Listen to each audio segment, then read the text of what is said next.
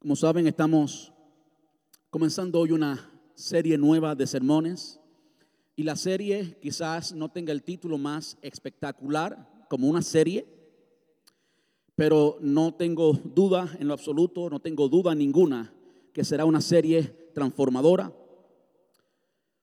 Si llegamos a hacer lo que dice la serie, si llegamos a practicar lo que la serie dice, estoy convencido que su vida y mi vida será transformada. Ahora, antes de pasar, a, antes de hacer esto, vamos a pedirle a los niños que pasen a sus clases. David. Los niños pueden pasar a sus clases, los jóvenes hoy se quedan acá, un domingo sí, un domingo no, tenemos clases para ellos, hoy se quedan acá. Uh, and if you guys prefer to hear the whole sermon in English, go to the um, sound booth and get a headset, radio, and headphones, and you will be able to hear the whole sermon in English, simultaneous interpretation. Um, so, again, if you need interpretation, you prefer to hear the sermon in English, go to the sound booth, get a headset, and like Fabio says, you'll be good to go. Gloria Jesús.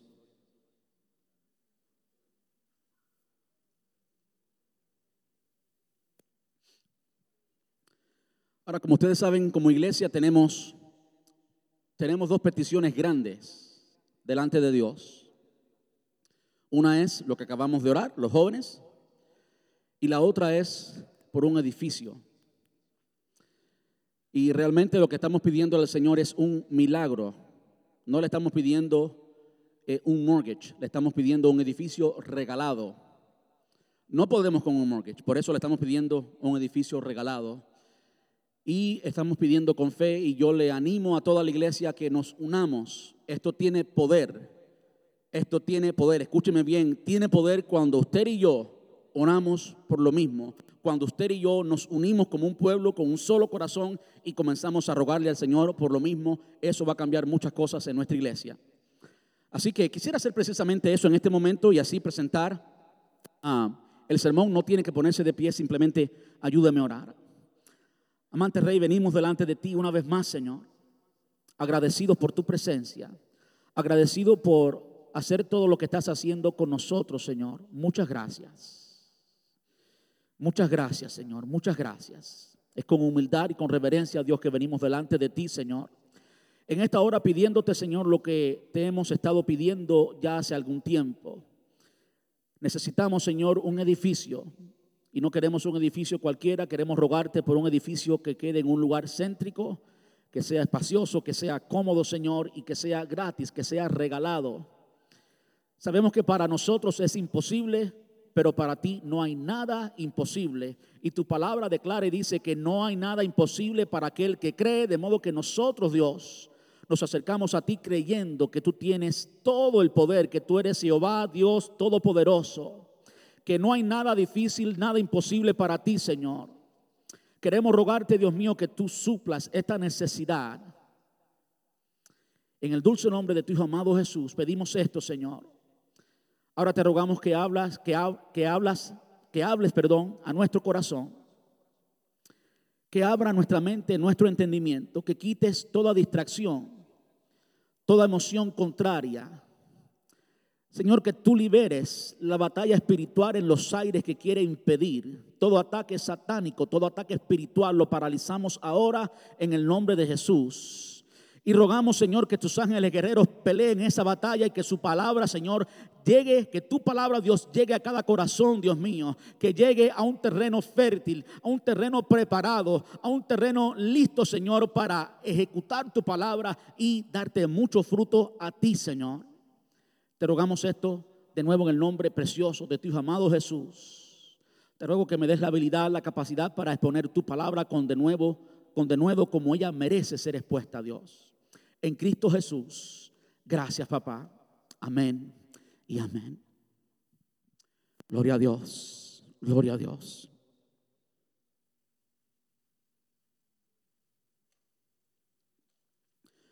Como les decía, Hoy comenzamos una nueva, una nueva serie de sermones y le hemos titulado a la serie Es tiempo de orar. ¿Cuántos creen que es tiempo de orar? Yo sé que usted puede estar pensando, bueno, siempre es tiempo de orar y usted está absolutamente correcto, siempre es tiempo de orar, como el, eh, el apóstol Pablo nos dijo, orar sin cesar, orar en todo tiempo. Pero yo creo que todos entendemos el sentido de esta declaración, es tiempo de orar. Hay momentos que tenemos que enfocarnos en la oración, hay momentos que tenemos que enfocarnos en nuestra comunión con el Señor. Mientras me preparaba para el sermón de hoy, no tengo duda que el Señor eh, nos quiere hablar de a través de esta palabra. Incluso tiene mucho que ver lo que vamos a ver hoy, tiene mucho que ver con lo que el Señor está haciendo en nuestra iglesia. Y por eso con más certeza, con más firmeza, digo que el Señor nos quiere hablar a través de lo que vamos a oír de Él hoy. Le invito a que busquen en sus Biblias, segunda segundo, porque no es una carta, es un libro, segundo libro de Crónicas, capítulo 7, segundo libro de Crónicas, capítulo 7, versículos desde el 11 hasta el 22. Segundo de Crónicas 7, desde el 11 hasta el 22. Y así quiero predicarles el tema, la iglesia necesita orar. La iglesia necesita orar. Y usted puede estar pensando, bueno, ¿cómo es que vamos a hablar de la necesidad de orar de la iglesia basado en un libro del Antiguo Testamento cuando la iglesia todavía no existía? no existía físicamente, pero sí existía en el corazón de Dios. Y el corazón de Dios lo vamos a ver claramente en este pasaje. Es el mismo corazón que Dios tiene hoy, porque Dios es inmutable, Él no cambia, Él sigue siendo el mismo Dios, Él sigue teniendo los mismos sueños, Él sigue teniendo un pueblo y ese pueblo nosotros somos hoy. Ese pueblo hoy somos nosotros, sus hijos. Dice allí en, el libro segundo de Crónicas, capítulo 7, versículos desde el 1 hasta el 12, y yo estoy leyendo la nueva traducción viviente. Así que Salomón terminó de construir el templo del Señor y también el palacio real. Llevó a cabo todo lo que había pensado hacer en la construcción del templo y del palacio. Luego una noche el Señor se le apareció a Salomón y le dijo, he oído tu oración y he elegido este templo como el lugar para que se realicen sacrificios.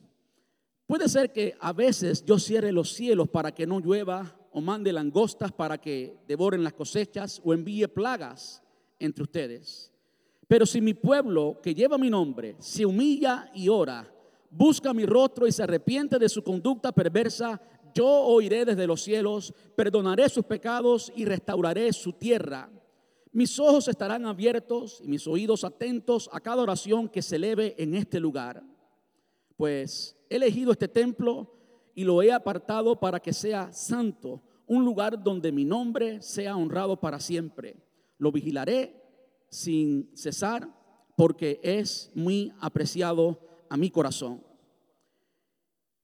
En cuanto a ti, si me sigues fielmente como lo hizo tu padre David y obedeces con eh, todos mis, mis mandatos, decretos y ordenanzas, entonces estableceré tu dinastía en el trono.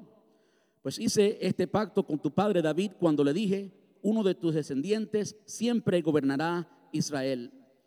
Sin embargo, si tú o tus descendientes me abandonan y desobedecen los decretos y los mandatos que les he dado, y sirven y rinden culto a otros dioses, entonces desarraigaré al pueblo de la tierra que le he dado. Rechazaré este templo que hice santo para honrar mi nombre.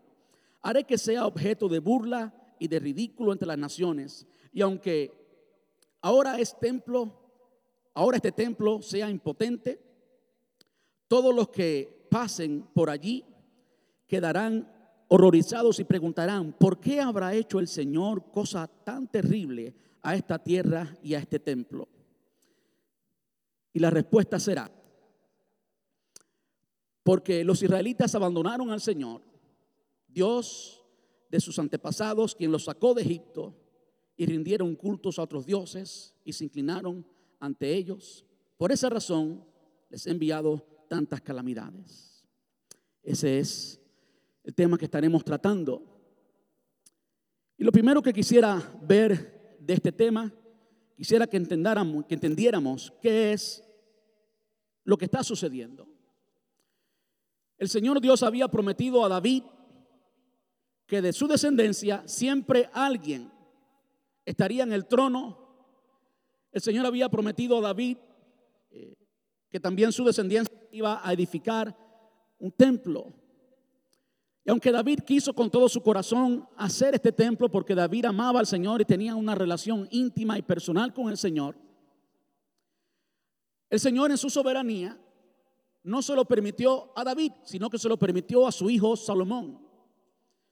Y como ustedes saben, el Señor bendijo a Salomón en una forma extraordinaria. Salomón llegó a ser rico, hablando de la bendición financiera, la bendición material, llegó a ser rico sobremanera. En muchas formas, Salomón fue bendecido y usted puede leerlo en los primeros capítulos de eh, este libro, los libros de crónicas. Este segundo libro de crónicas habla mucho de eso. Para el capítulo 6, para el capítulo 6, Salomón hace una ceremonia, hace una celebración en la cual dedica el templo. Y como parte de esa ceremonia, de ese culto, pues él hace una oración, una oración extensa. Esa oración está en el capítulo 6. Todo el capítulo 6 básicamente contiene esa oración. Y cuando estudiamos la oración de Salomón, vemos que Salomón tenía un enfoque, tenía puede verse claramente en el, en el texto, tenía un interés especial en que el Señor bendijera al pueblo, pero bendijera el pueblo en relación al templo. ¿Qué quiero decir con esto? Bueno, usted lo sabrá si usted lee el capítulo 6. De modo que le animo a que en su casa, que en su tiempo libre, usted se convierta en un estudiante de la palabra, no solamente un oidor, y que estudie. Cuando usted lee el capítulo 6 lo puede ver claramente. En muchas ocasiones reiteradamente, Salomón le pide al Señor diciendo, si te adoran en este templo, entonces por favor recibe esa adoración. Si se arrepienten en este templo, haciendo el énfasis en el templo, si se arrepienten aquí, entonces perdónalos. Si aquí te buscan, entonces date a conocer a ellos. Pero él está haciendo énfasis en el templo y por supuesto hace sentido porque esa oración era la oración de dedicación del templo. Hace mucho sentido. Pero al mismo tiempo él puso toda su atención precisamente en el templo. Aunque al principio de la oración él reconoce que el Señor no cabe en el templo, que los cielos no le pueden contener y por lo tanto él no cabe en el templo. Él reconoce esa verdad grande acerca del Señor. Eso caracterizó la oración de David en la dedicación del templo y también se caracterizó esta oración por pedir por él como rey. Y estaba muy bien. Ese templo pues tenía que ser operado por alguien y por supuesto muchas veces allí estaba Salomón como rey, de modo que él le pide al Señor muchas veces por él mismo que afirmara el reinado que Salomón estaba ejerciendo en ese momento.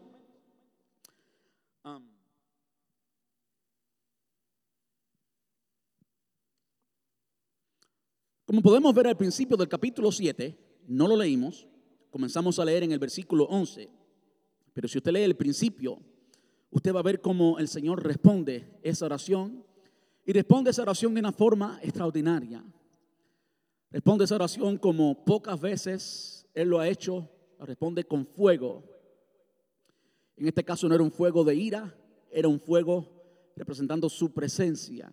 La gloria de Jehová llenó el templo y todo el pueblo estuvo mirando y todo el pueblo estuvo allí siendo testigo de la gloria de Dios en el templo. De modo que era una forma de Dios decir, esta manifestación, este poder, que el Señor haya descendido en una forma tan tangible, tan visible sobre aquel templo, era de hecho una respuesta. El Señor estaba diciendo, me he complacido de este lugar, me he complacido de este edificio que has hecho. Eh, Ahora, algo que tenemos que tener pendiente cuando miramos esto, y algo que vamos a ver ahorita, el Señor le dice a Salomón, es que el templo se edificó porque era parte del plan eterno de Dios, porque era parte de la profecía. No se edificó solamente por el esfuerzo de Salomón, aunque por supuesto también implicó el esfuerzo de Salomón y de todo el pueblo de Israel. Pero no fue solamente eso. ¿Verdad que no? Claro que no fue solamente eso. Dios tenía en sus planes, era público, él le había prometido a David, su siervo, acerca de este templo. De modo que aunque Salomón estaba siendo parte del plan eterno de Dios, el centro no era Salomón. Incluso el templo era parte del plan eterno, pero era, no era todo el plan. Y eso lo vemos claramente en el texto. Las dos peticiones que David está haciendo en la oración de convocatoria y de la ceremonia de dedicación del templo, los dos puntos claves son o fueron cosas que el Señor respondió porque estaban perfectamente de acuerdo a la voluntad de Dios. Era público, se había declarado a David esto del templo y de que la descendencia de David, Salomón, por supuesto su hijo, en este caso sería rey. De modo que vemos cómo Dios responde a la oración, porque está de acuerdo a su voluntad y de acuerdo al plan eterno. Ahora hay algo, hay algo que eh, está implícito, está ahí en el texto que es importante que veamos. Salomón llegó a hacer algo, de nuevo, que David quiso hacer por mucho tiempo. Y aunque David fue tan íntimo, tan amigo de Dios, tan conforme al corazón de Dios, como la misma palabra lo declara, Dios en su soberanía, Él es Dios, no le permitió a David construir el templo, sino a su hijo. De modo que su hijo Salomón estaba en este entonces alcanzando una gloria extraordinaria, estaba alcanzando un éxito extraordinario, estaba alcanzando todas las metas. Mire cómo lo dice literalmente allí en el versículo 11. Así que Salomón terminó de construir el templo del Señor y también el palacio real. Llevó a cabo todo lo que había pensado hacer en la construcción del templo y del palacio. Como que se repite y hace énfasis en el hecho de que Salomón llegó a cumplir su sueño. Todo lo que había soñado para el Señor y en su vida personal se estaba cumpliendo Salomón estaba en el pináculo de su ministerio, en el pináculo de su experiencia como rey y también como persona. Ahora hay algo importante y tiene mucho que ver con lo que es en sí oración y es lo que queremos entender hoy. Y es que el Señor comienza a hablar. En el capítulo 6 había básicamente, básicamente podemos decir, había, un monólogo en el capítulo 6 Salomón le estaba hablando al Señor y le estaba diciendo al Señor, pero algo que tenemos que tener claro, muy claro, cuando hablamos de oración es que una oración no es un monólogo, una oración es una conversación. De modo que cuando oramos tenemos que ser sensibles y esperar escuchar la voz de Dios y ser de nuevo sensibles a lo que el Señor nos quiere decir. Cuando tú hablas con Dios y tú abres esa conversación, Dios va a hablar contigo. Entonces dicen amén. Es importante que tú no tengas un monólogo, porque en el monólogo quien habla eres tú y en tus palabras no hay poder, en tus palabras solamente está la expresión de tu necesidad. El poder está cuando Dios habla contigo. Ahí está el poder de la oración. Cuando es Dios quien habla, es allí donde tenemos que llegar. No podemos parar de orar cuando alcanzamos la gloria, cuando cumplimos nuestras metas. No podemos parar de orar cuando hemos obtenido nuestro eh, propósito sino que tenemos que llegar a oír la voz de Dios. Eso es muy importante. Es muy importante porque el error que cometemos típicamente es precisamente eso. Oramos hasta que obtenemos la respuesta de la petición, ¿sí o no? Y después es fácil dejar de orar. Después es fácil dejar de buscar al Señor. Cuando llega el momento difícil, clamamos a Dios, buscamos a Dios, tenemos intimidad con Él, nos acercamos a Él y cuando Él responde, ah, pues ya está bien. Como que nuestro corazón pecaminoso, nuestra naturaleza pecaminosa, caída, nos dice, ah, está bien, you know, everything is cool, todo está tranquilo, no hay ningún problema, tú estás bien.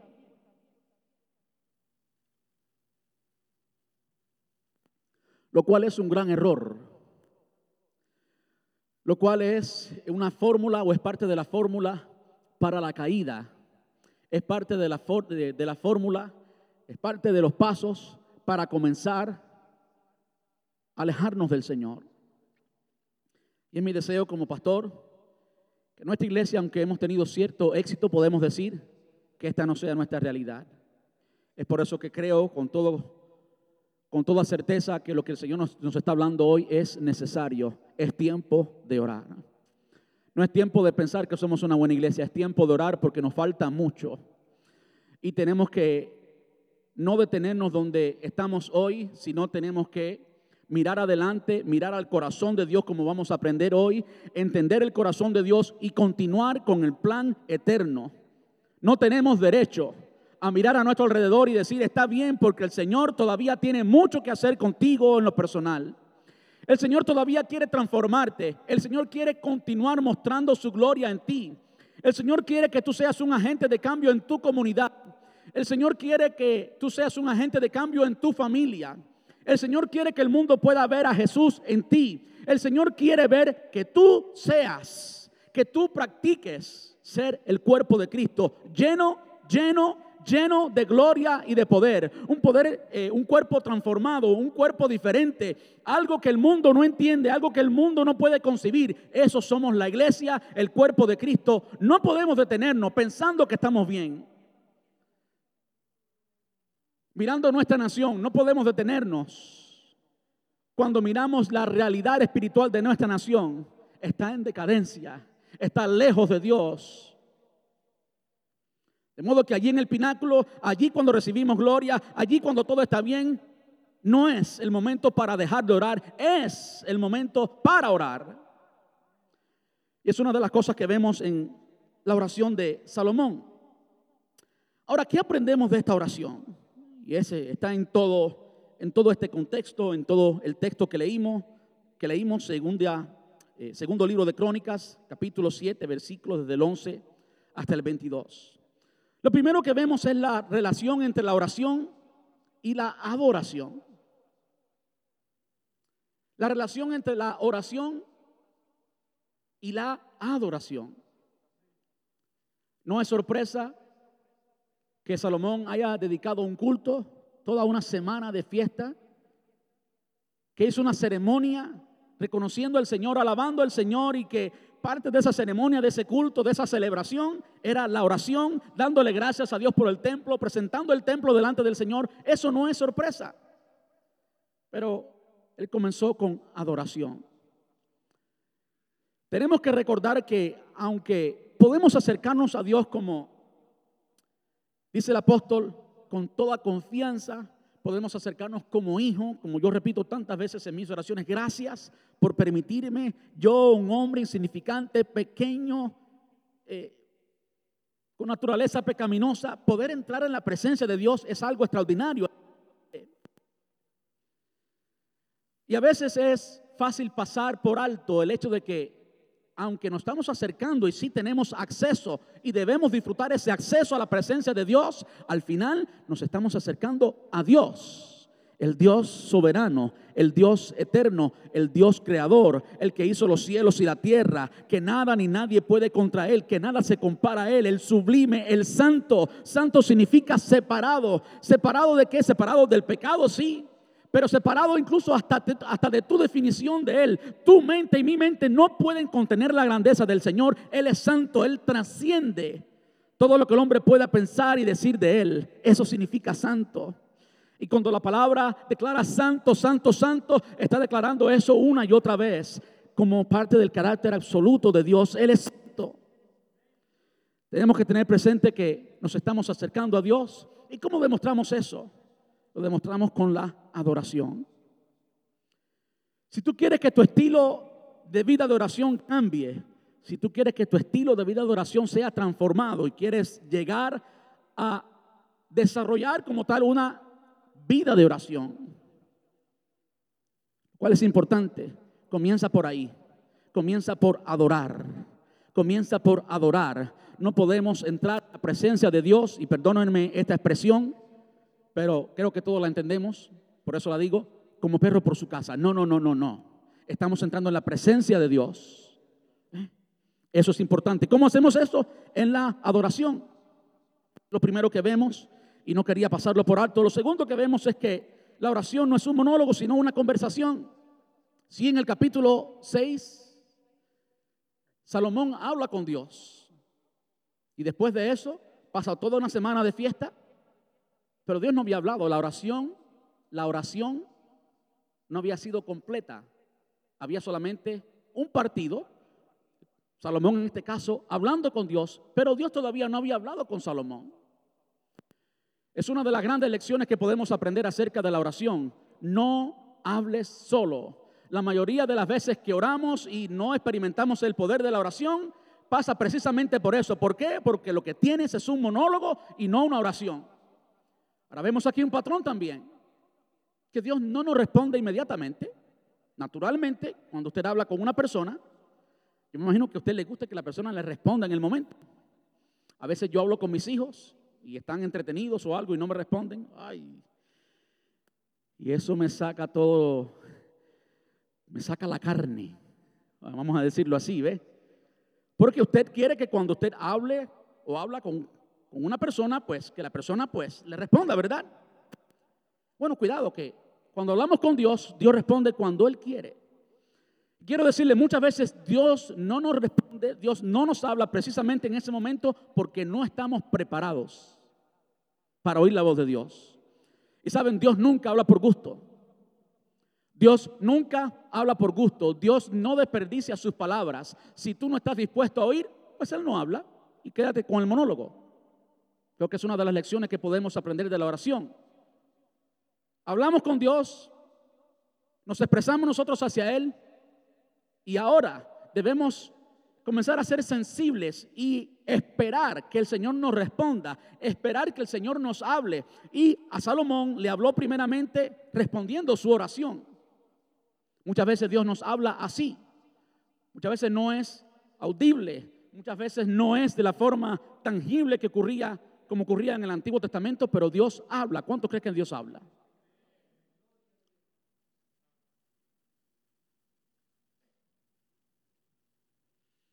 En Juan capítulo 10, el Señor Jesús estaba hablando de un nuevo rebaño, nosotros.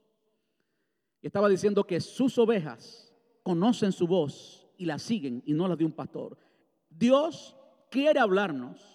Dios quiere hablarnos a diario.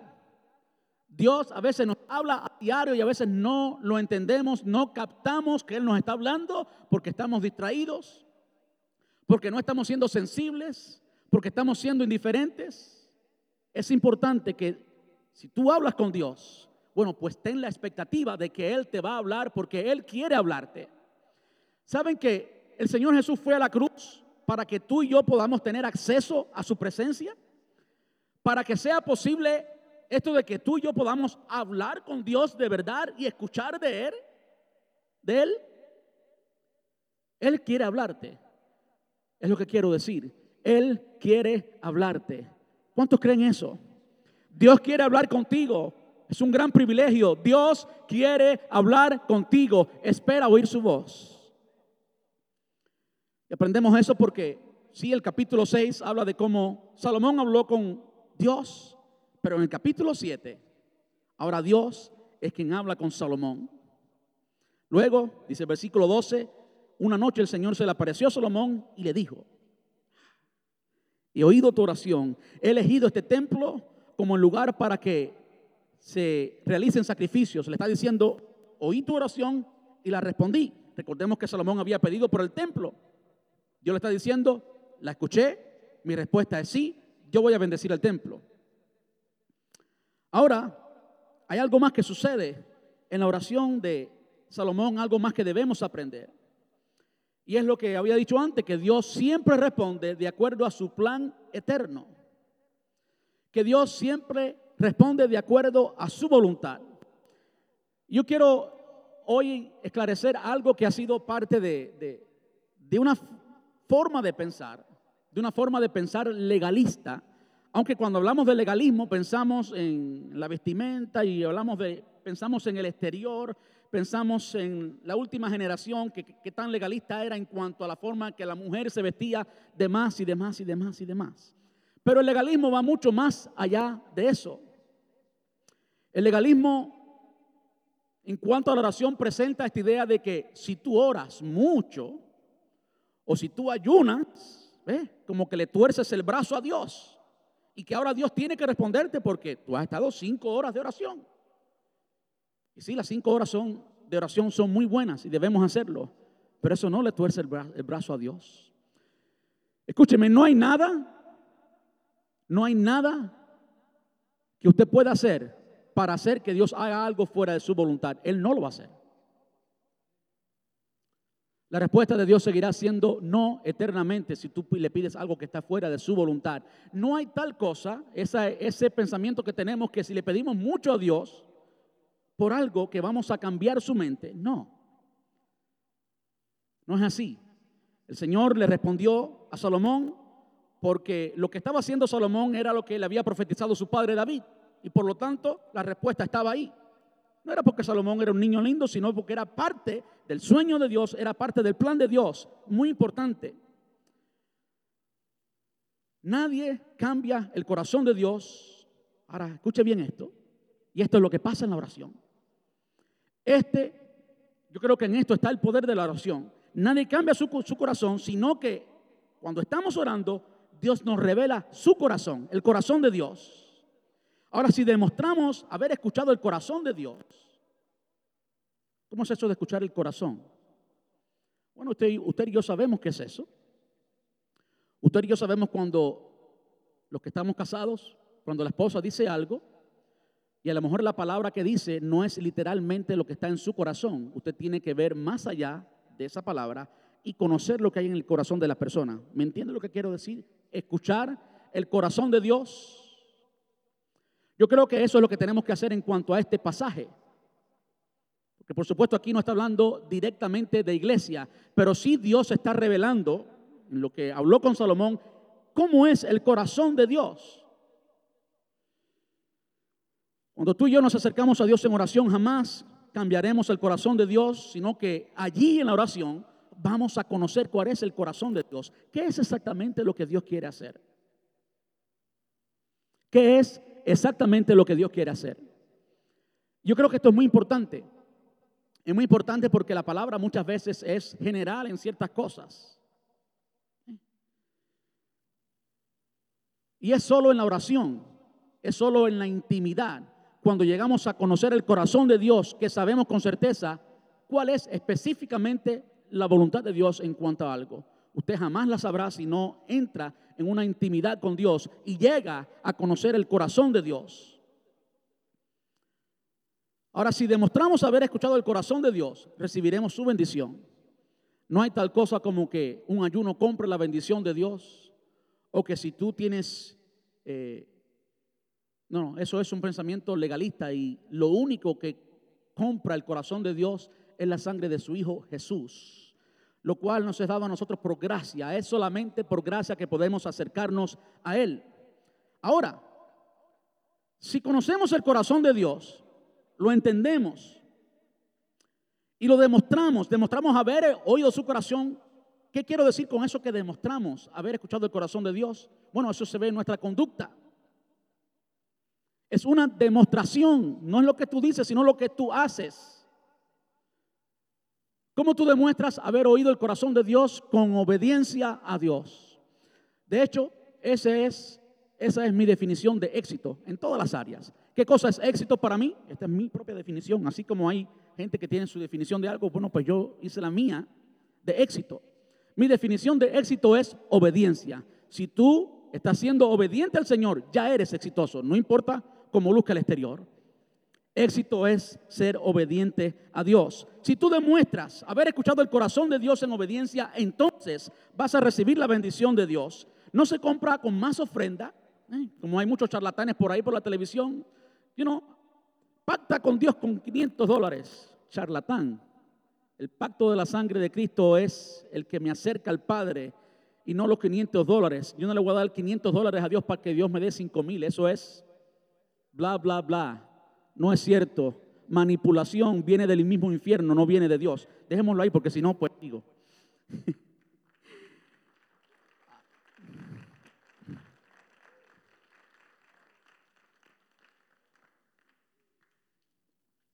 Ahora, si después de haber conocido el corazón de Dios no lo hacemos, no somos obedientes, consecuentemente lo que experimentaremos es las consecuencias de nuestro pecado y no la bendición de Dios.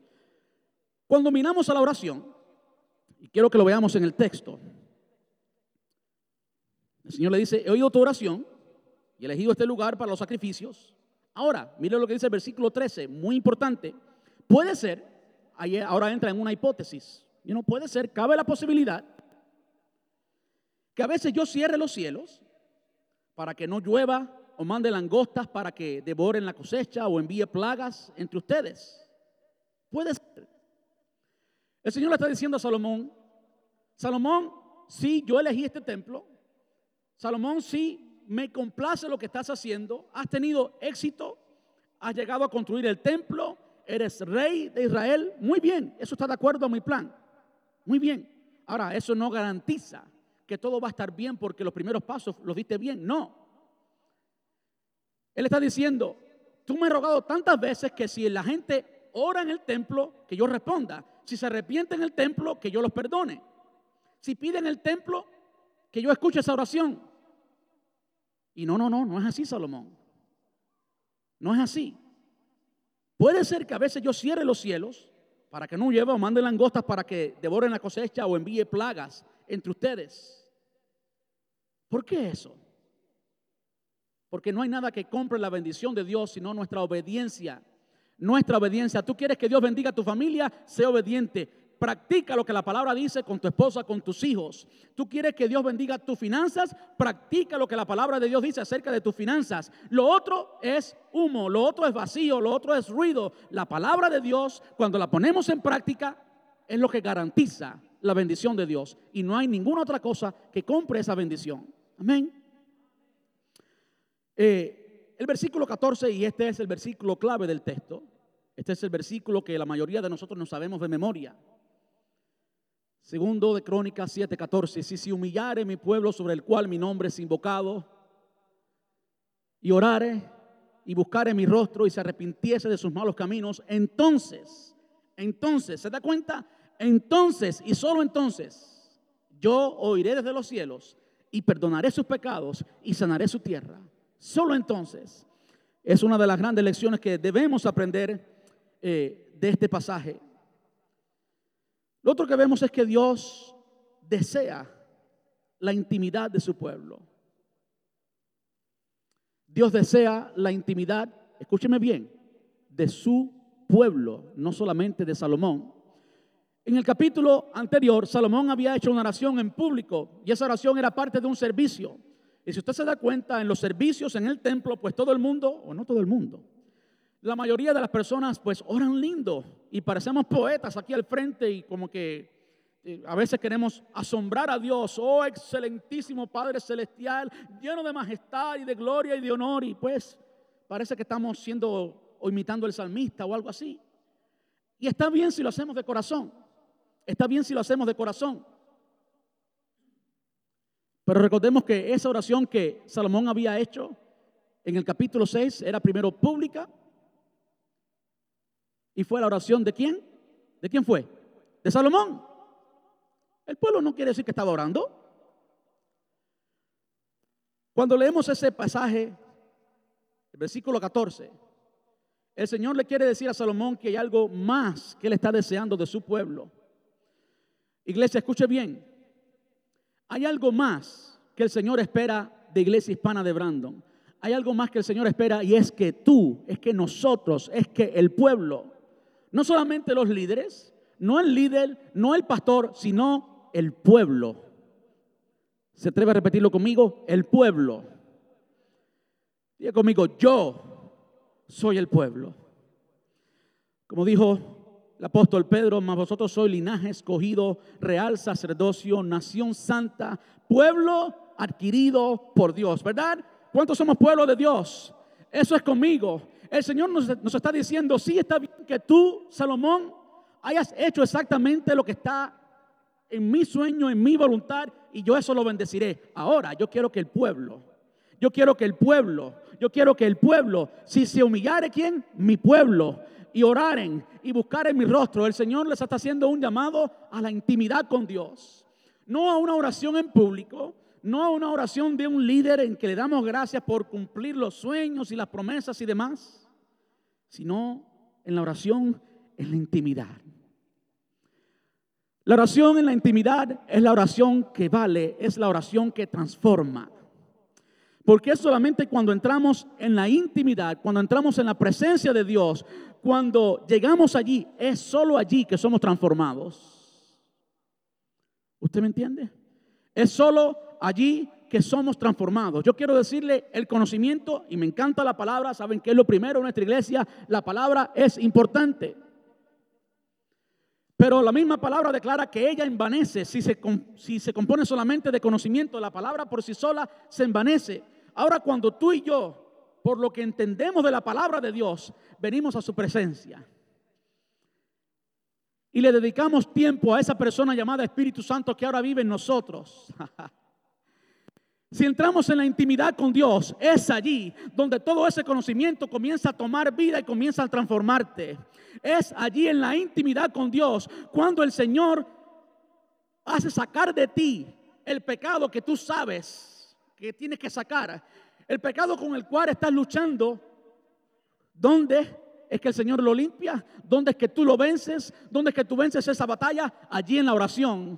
¿Dónde es que tú vences la batalla espiritual en cuanto a tu familia, en cuanto a tus hijos, en cuanto a tus finanzas? En la intimidad con Dios. En la intimidad con Dios es donde vencemos eso.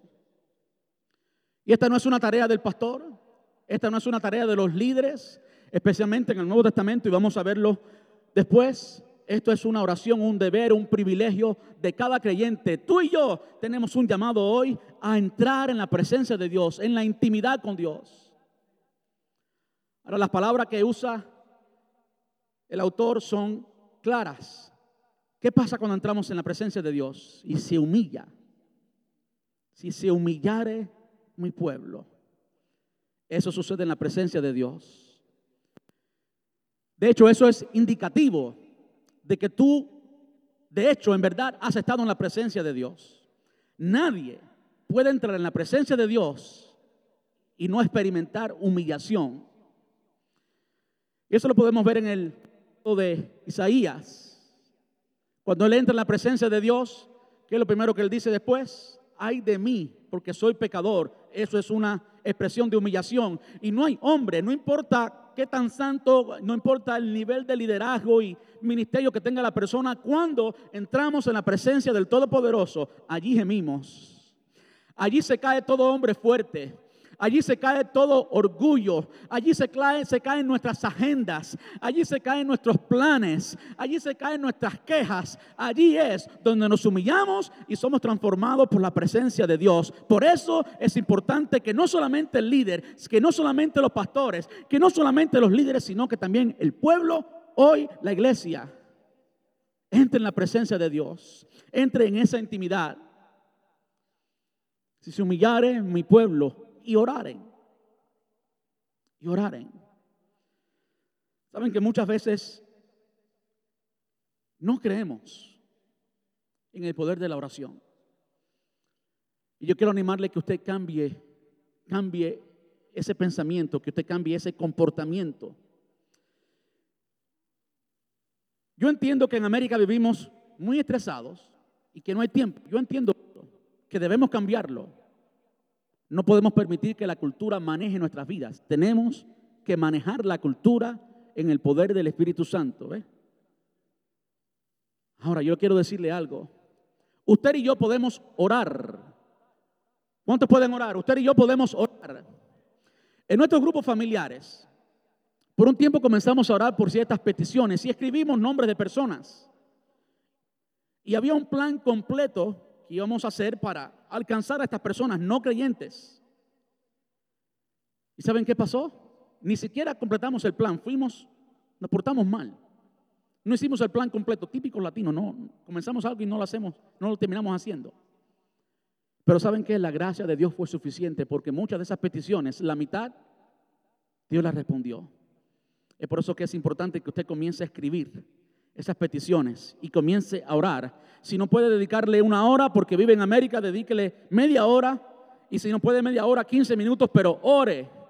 Si no puede en el trabajo, ore en el carro, pero ore. Si no puede arrodillarse, ore de pie, pero ore. Si no puede cerrar los ojos, ore con los ojos abiertos, pero ore. Si mi pueblo ora, comienzan a suceder cosas. Y es lo que acabamos de plantear en cuanto a los jóvenes. Usted no tiene que convertirse en un ministro de intercesión. Usted tiene que llamar a su niño y decirle, papi, ven acá y orar por él la oración que usted puede hacer. Y si es de intimidad, excelente, mejor. Pero usted puede orar y es lo que debe hacer. Y el Señor se va a glorificar. El Señor se va a glorificar. Si mi pueblo se humilla, ora y busca mi rostro. Muchas veces ni siquiera, ni siquiera podemos decir, yo sé lo que es entrar en la presencia de Dios y ver el rostro de Dios. Y por supuesto aquí nos está refiriendo a su rostro físico. Si usted ve en una ocasión su rostro físico, pues gloria a Dios, bendecido. Cuando tuve, cuando tenía cuatro años, tuve una experiencia así y vi. Gloria a Dios por esa experiencia, pero esa es la que tuve hace, hace unos cuantos años. No vamos a dejarlo ahí porque ya pues tengo poco pelo y demás.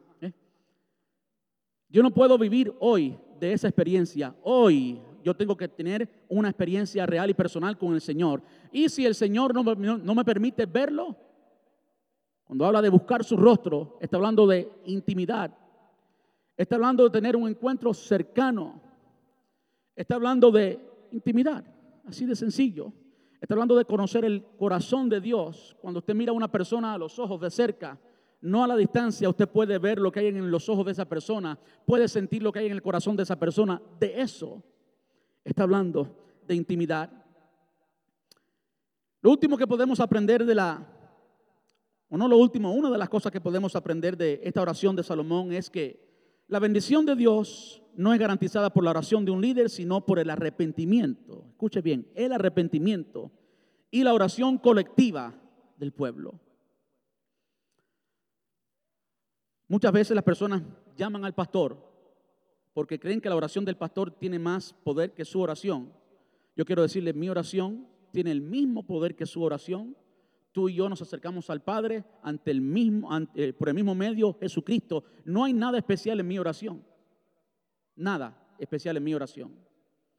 Es por eso que en los grupos animamos a que las personas oren, que oren por una persona, que oren por una necesidad. Comienza a orar y vas a entender que tu oración Dios la escucha. La bendición de Dios no es garantía por la oración de un líder, sino por el arrepentimiento y por la oración colectiva del pueblo de Dios. Hablando de la situación en América, hay muchas iglesias que dicen, sí, estamos en, estamos en avivamiento y queremos avivamiento. Es bueno el avivamiento, lo necesitamos, lo buscamos. Yo quiero decirles, sin arrepentimiento masivo, no de una persona. Por una persona se comienza, pero no se limita por una persona. Yo puedo arrepentirme y yo puedo hablar mucho y decir mucho, pero por más que yo me arrepienta, me humille y busque la intimidad del Señor, yo, eso no va a cambiar la nación, eso no va a cambiar lo que está sucediendo. Lo que eso puede cambiar, escuche bien, lo que eso puede cambiar. Y sí, el arrepentimiento y el avivamiento personal es el inicio de un avivamiento masivo. Lo que eso puede hacer es que si yo estoy en ese avivamiento, que si yo me arrepiento, que si yo cambio mi estilo de vida, que si yo cambio en mí las cosas que hago mal delante del Señor y busco de su intimidad, eventualmente voy a experimentar un avivamiento en mi vida personal. Ahora, como yo soy hermano de Dani, como yo soy hermano de alguien aquí, como soy hermano de Joel y de Lar y de Fermín y de José, bueno, eventualmente eso se va a contagiar. Y es lo que queremos que suceda en nuestra iglesia. Es lo que queremos que suceda como resultado de esta serie de sermones. Que creemos una cultura, una cultura de oración, una cultura donde buscamos la intimidad con el Señor, que no seamos espectadores, sino que seamos los agentes de cambio de nuestra cultura. Eso es lo que quisiéramos que, suceda, pero es necesario el arrepentimiento y la oración colectiva de un pueblo. Ahora, ¿cuáles son las implicaciones neotestamentarias y su aplicación a la iglesia hoy? Cuando yo miro esto de Salomón y entiendo que cuando Salomón termina de orar, muy, muy importante, de orar conforme a la voluntad de Dios, Dios responde con qué? Dios responde con gloria, con su presencia. Yo quiero decirle, la presencia de Dios es la solución a muchos de tus problemas. Si tú pudieras experimentar, no solamente saber, sino experimentar, porque sí estamos llamados a saber y la presencia de Dios no depende de nuestras emociones. Él, él, está aquí, lo sientas o no, Él está aquí. Él está contigo, lo sientas o no. Pero cuando tú y yo tenemos una vida de oración, eso va a permitir que tengamos una relación íntima con el Señor y podamos sentir su presencia. ¿Y sabes qué? cuando tú eres consciente y experimentas su presencia, eso te capacita para pasar por cualquier prueba. La presencia del Señor es suficiente. ¿Cuántos dicen amén? La presencia de Dios es suficiente y te guiará y te sentirás como un león, como un victorioso, como un gigante, aunque no lo seas en lo exterior, aunque no lo seas en lo físico, te sentirás así. ¿Por qué? Porque el gigante va contigo, porque el poderoso está contigo, porque experimentas su cercanía, su presencia. Ahora hay algo importante, algo glorioso que nosotros tenemos como iglesia y es que el Espíritu Santo habita en nosotros. Como el mismo Salomón en esta misma oración del capítulo 6 reconoce, el Señor no habita en un lugar hecho por hombres. Él habita en el cielo. Esencia sublime, esa presencia extraordinaria de Dios ahora habita en nuestro corazón. Cuando el Espíritu Santo vino a tu corazón y a mi corazón, tú y yo nos convertimos en el templo de Dios. El templo no hecho por manos humanas, aunque sí hubieron ciertos padres que fueron los vehículos, que fueron las herramientas que Dios usó. El salmista declara y dice, tú me formaste en lo profundo de mi madre, tú me formaste allí en el vientre de mi madre, mi embrión vieron tus ojos. Quien te dio vida, quien te formó fue el Señor. Y ahora que tú y yo somos habitados por el Espíritu Santo, somos templo del Espíritu Santo. Somos templo del Espíritu Santo. ¿Cuántos dicen amén?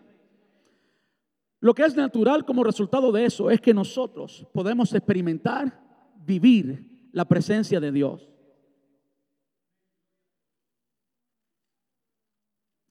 Podamos experimentar y sentir y vivir la presencia sublime del Señor. Ahora yo sé que de nuevo vivimos en América. El estrés, el trabajo, las responsabilidades a veces nos distraen. Y la presencia de Dios está allí, siempre está allí. Pero tú la puedes ignorar, ¿sí o no? Una persona puede estar en tu casa todo el día sin jamás abrir la boca, sin jamás tener una relación contigo, pero está allí todo el día. Y yo creo que así muchas veces el Espíritu Santo está en el corazón de la persona, está aquí adentro, aun cuando salgamos de este lugar, Él está todavía con nosotros, Él habita aquí, sí. El Espíritu Santo no está solamente en el templo, Él sí está en el templo. Él está en este lugar porque nosotros estamos aquí. Pero cuando tú vas para Walmart, y para Home Depot y para el trabajo. Y cuando tú estés durmiendo, donde estés durmiendo y conduciendo, allí está el Espíritu Santo, allí está el templo de Dios, que eres tú. Eso es una verdad que no podemos ignorar. Tú y yo siempre podemos tener intimidad con Dios. Lo tercero que quiero hablar acerca de la implicación, y ya estamos terminando, es la necesidad de arrepentirnos la necesidad de arrepentirnos de nuestros pecados.